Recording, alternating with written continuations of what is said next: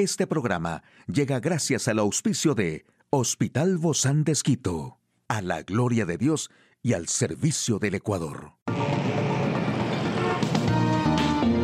Ciudad Médica, un espacio para tu salud. Hola, ¿qué tal? Qué gusto poder acompañarte. Yo soy Ofelia Díaz de Simbaña en este mundo tan apasionante de la salud.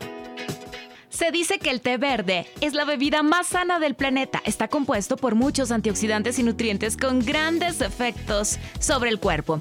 Algunos de estos efectos incluyen una mejora en la función cerebral, la pérdida de grasa, una disminución en el riesgo de padecer cáncer y muchos otros beneficios impresionantes. El té verde además contiene componentes bioactivos que mejoran la salud es mucho más que un simple líquido. Muchos de los compuestos de la planta presentes en las hojas se utilizan para los tés, ya que contienen grandes cantidades de nutrientes muy importantes.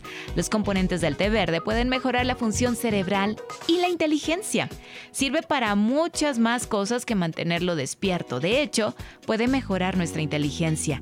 El ingrediente activo clave es la cafeína, que se conoce como estimulante. No contiene tanta cafeína como el café, pero es suficiente para producir una respuesta sin causar el efecto nervioso asociado con la ingesta de demasiada cafeína. Aquí el detalle de la información más actual en el campo de la salud. ¿Cuáles son los problemas de salud que revela el aspecto de la piel? Preocupación por la posible transmisión de la viruela del mono de humanos a animales silvestres y sus consecuencias. ¿Cómo saber si un niño está listo para dejar los pañales? En un momento lo sabremos. El órgano más extenso del cuerpo protege de agentes que puede causar enfermedades. Los expertos pueden detectar afecciones y también hábitos de vida de las personas a través de su apariencia. La piel, además de ser el órgano más grande del cuerpo, es uno de los más complejos. Cuando la piel o el glóbulo ocular adquieren una apariencia amarillenta, puede indicar que la persona tiene elevados los niveles de enzimas hepáticos o bilirrubina y por lo tanto indicaría un cuadro de ictericia, es decir, un problema en el sistema hepatobiliar, el hígado, la vesícula y los conductos biliares. Así lo explica un dermatólogo certificado por la Junta de Academia Estadounidense de Dermatología. Y científicos del Reino Unido y los Estados Unidos advierten que hay limitada vigilancia del virus en los animales ¿Qué dicen los dos nuevos estudios que buscan predecir posibles escapes? Pero los científicos están preocupados por un escenario en el que el virus que causa la viruela del mono se establezca en animales salvajes como roedores, fuera de su área de distribución habitual en África Occidental y Central. Estos reservorios animales podrían transmitir el virus a las personas. Entonces tendríamos problemas, según declaró Malky Okike, de la Universidad Americana de Nigeria en Yola, en un diálogo con la revista Nature. Controlar la propagación en las poblaciones de animales salvajes sería extremadamente difícil, por lo que el virus sería imposible de eliminar. El objetivo sobrevuela la cabeza de madres y padres que alguna vez escucharon que los meses de calor son ideales para que los pequeños controlen esfínteres ¿Qué señales de reconocer en cada etapa del desarrollo? Bueno, si un niño está aprendiendo a caminar y nosotros en vez de acompañarlo lo agarramos de la mano y lo hacemos caminar forzosamente, en realidad vamos a lograr que este niño se sienta cada vez más inseguro y hasta podemos retrasar el proceso. Un empujoncito para ayudarlo puede terminar en alguna caída que al niño lo asuste y vive este proceso con temor e inseguridad. En cambio, si dejamos que experimente y vaya probando a su ritmo acompañándolo, sosteniéndolo y sobre todo mirándolo, probablemente se sienta más seguro y se anime a caminar cuando de verdad sienta que puede hacerlo, ya que en definitiva a nadie le gusta frustrarse. Del mismo modo ocurre con el control de esfínteres. Lo único que podemos hacer como padres ante este proceso es esperar, observar, contener y acompañar. La Asociación Española de Pediatría considera que es entre los 2 y los 3 años cuando los niños empiezan a estar preparados para dejar el pañal. Hoy en Médico Directo hablaremos sobre el síndrome coronario agudo. ¿Quiere saber usted más de este tema? Lo invito a que nos acompañe. Una charla amigable con nuestro invitado. Y hoy recibimos con mucho agrado al doctor Carlos López Aguilar. Él es médico, cardiólogo, intervencionista especializado en México del Hospital Bozán de Esquito. Gracias, doc, por acompañarnos el día de hoy. Bienvenido. Muchas gracias. Bueno, doc, cuando hablamos del síndrome coronario agudo, a lo mejor no sabemos exactamente a qué nos referimos, pero, pero tengo entendido que es uno de los que mayor cantidad de muertes genera en el mundo. ¿Esto es parecido a un infarto, doc? ¿O es un infarto? El síndrome coronario agudo es un grupo de, de enfermedades. Entre esas está el infarto es efectivamente la primera causa de muerte en el mundo y en nuestro país desde luego. Exactamente, Doc, ¿qué significa un infarto? Un infarto es un evento agudo, ¿no? Algo, algo muy repentino que ocasiona una lesión en el músculo cardíaco. Y generalmente, en más del 90% de los casos, se debe a la obstrucción de una de las arterias que le lleva oxígeno y nutrientes al corazón. Es un evento súbito que causa generalmente mucho dolor. ¿Qué le precede a un infarto, Doc? Lamentablemente hay eh, solamente pródromos o puede haber datos, signos o síntomas de alarma en la mitad de los pacientes que tienen un infarto. La otra mitad puede tener como primera manifestación ya un síndrome coronario agudo. Entonces muchas veces no se puede tener una, una, un síntoma premonitorio. Por eso es que hay que educar a la población para que apenas comiencen los síntomas, busque atención en emergencia. Pero síntomas como, o sea, ya en ese momento del infarto. Desgraciadamente, en la mitad de los pacientes se puede manifestar como un infarto la primera vez. Hay un grupo de pacientes que comienzan a tener angina de pecho, que es un dolor opresivo, como una sensación de que le aplastan el pecho, meses o semanas antes del infarto, pero esa es solamente la mitad de los casos. Pero claro, si es que tuviéramos esa sensación de opresión en el centro del pecho que se, que se irradia o que, o que migra hacia el cuello, hacia el maxilar, a la mandíbula, o hacia el brazo izquierdo, pues hay que buscar atención igual de forma oportuna. ¿Cuál es la diferencia, Doc, entre un infarto y una angina de pecho? La angina es solamente dolor, no hay todavía una lesión. No hay nada más, solo es un dolor. Pero cuando ya ese dolor se acompaña de alteraciones en el músculo, ya comienza a haber datos de una lesión en el músculo cardíaco, eso ya se denomina infarto. Cuando es una angina de pecho y hay ese dolor, a lo mejor también hay esta dificultad para respirar o la sudoración. Se puede llegar a confundir con muchas otras enfermedades también. Sí, muchas muchas causas pueden causar ah, síntomas similares, pero obviamente lo primero que uno tiene que descartar es lo más peligroso y lo más peligroso es un infarto.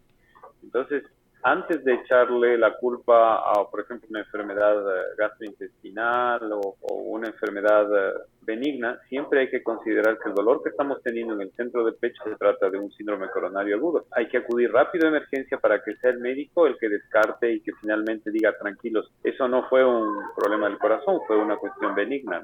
Ahora, más de la mitad de los infartos viene precedido por angina de pecho o varias. ¿Esto es así, Doc? La mitad aproximadamente. Digamos que esa mitad puede prevenir un infarto si es que busca atención temprana, pero la otra mitad debuta como primera manifestación como un síndrome coronario agudo. Cuando sucede esto, Doc, entonces, ¿qué sigue? Cuando ustedes hablan de la hemodinamia, ¿a qué se refiere? Ese es un estudio que se hace para ya confirmar definitivamente la presencia de una obstrucción en las arterias coronarias. Generalmente un paciente con una cardiopatía isquémica o un síndrome coronario agudo llega a un estudio que se llama cateterismo cardíaco. Este cateterismo cardíaco se lo realiza en una sala de hemodinámica donde nosotros pasamos a las arterias del cuerpo, ya sea por vía inguinal por la pierna o por la arteria radial en el antebrazo. Unos catéteres muy delgaditos que llegan hasta el corazón. Esto lo hacemos con anestesia local y guiados con rayos X. Entonces es un procedimiento invasivo, pero que no requiere una intervención quirúrgica como tal. No se necesita hacer una incisión, no se necesita anestesia general, pero de esta forma nosotros podemos llegar y confirmar dónde está el problema.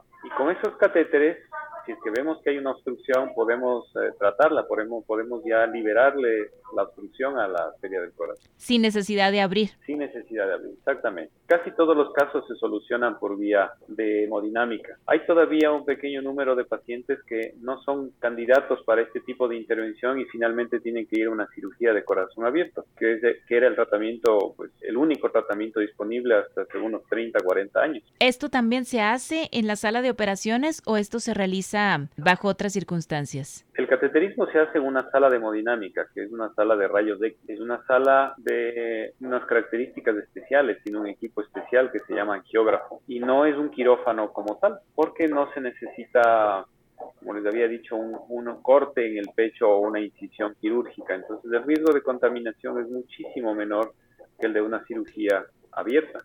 Pero se, se utiliza anestesia doc o en este caso no. Solo anestesia local. Es decir, es mucho menos invasivo, es mucho más corto el tiempo también de, de permanecer en hospitalización. Así es, es un procedimiento mínimamente invasivo, quiere decir que todavía es invasivo porque ingresamos al torrente sanguíneo, que tiene una preparación mucho más corta, que tiene una duración mucho más corta que una cirugía de corazón. Estamos hablando de una hora en promedio de intervención comparado con 3, 4 horas que toma una cirugía de corazón abierto. Y la recuperación del paciente después de eso es muchísimo más rápida. El paciente puede irse de alta o en el mismo día o al siguiente día de la intervención. En general, una cirugía de corazón toma una o varias semanas en recuperarse. Siempre se habla de la prevención y creo que esto es tan importante porque el riesgo de padecer un infarto puede evitarse siguiendo recomendaciones que creo que todos debemos siempre tenerlas, ¿no? Como el, una vida saludable, llevar una dieta equilibrada, el ejercicio, lo que todos sabemos, Doc. Sin embargo, también hemos sabido de personas, inclusive de gente que hace deporte de manera más intencional, que también han padecido infartos de corazón. ¿Cómo es esta prevención entonces? Eso es muy importante porque, como les había dicho, solo la mitad de los pacientes tienen síntomas premonitorios. Entonces, ¿cómo hacemos para que la otra mitad busque atención oportuna? Nosotros ya hemos hecho estudios poblacionales muy grandes y hemos identificado los factores de riesgo que hacen que pacientes mayores, también pacientes jóvenes, tengan un infarto. Entonces, esos factores de riesgo son el tabaquismo, haber tenido un familiar cercano que tuvo un infarto antes de los 40, 50 años, el hecho de tener diabetes, el hecho de tener hipertensión arterial, el hecho de tener un colesterol elevado, eso hace que nosotros seamos eh, personas que tenemos riesgo de tener un infarto. Entonces, en estas personas que cumplen cualquiera de estos criterios que yo les mencioné, deben buscar atención preventiva, porque ahora tenemos métodos no invasivos, mediante los cuales nosotros podemos predecir cuál es el riesgo de tener un síndrome coronario a mediado o largo plazo. Es decir, sin necesidad de llegar al cateterismo, nosotros podemos, en base a algunos estudios, saber si en los próximos 5 o 6 años voy a tener un evento. Eso es algo que hace unos 10 años no sabíamos. Solo teníamos que hacer un electrocardiograma, cosas muy elementales y muchas veces pasábamos por alto pacientes que se infartaban. Ahora tenemos métodos muchísimo más precisos que realmente es raro que se nos escape un paciente que va a tener eventos en los próximos años. ¿Y cuál es este examen o cómo las personas se pueden dirigir o cómo acudir para, para realmente descartar o ver esta posibilidad? Lo más importante es acudir al cardiólogo, ¿no? Esto es, esto es algo que tiene que guiar el cardiólogo, no es un estudio que nosotros podamos ir y pedir por nuestra cuenta a un servicio hospitalario. Cada paciente tiene que ser analizado en base a todos estos factores de riesgo. O sea, en las revisiones médicas generales de ahí no nos tendrían que derivar. Exactamente. El, el, cardiólogo es el que tiene que indicar cuál es el estudio más oportuno para cada paciente, porque no existe uno solo, son varios, dependiendo del contexto en el que se encuentra el paciente.